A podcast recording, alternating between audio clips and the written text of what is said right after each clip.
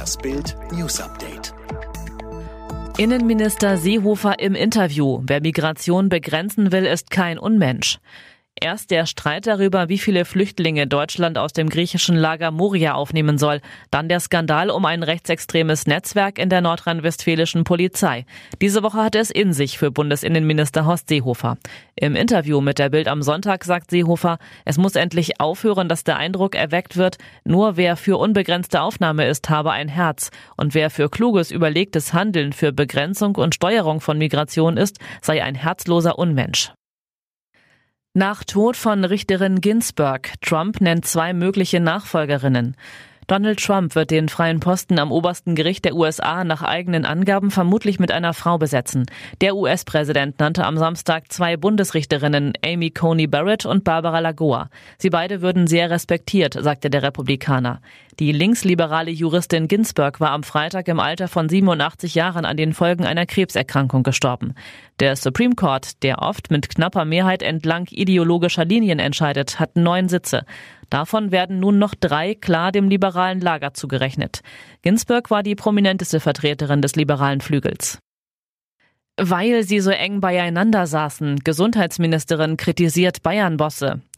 Rüge für die Bayern-Bosse. Bayerns Gesundheitsministerin Melanie Hummel hat die Top-Funktionäre des FC Bayern für ihr Verhalten beim Auftaktspiel der Bundesliga belehrt.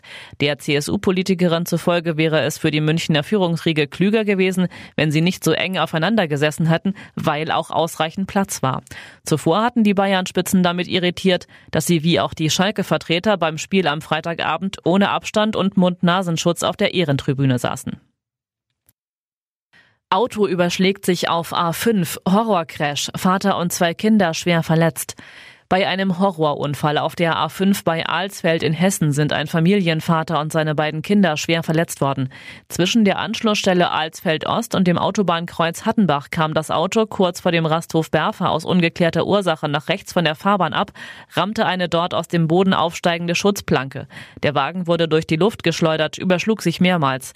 Der 35-jährige Vater, das fünfjährige Kind und ein neun Monate altes Baby erlitten schwere Verletzungen im Kopf, Rumpf und Beinbereich.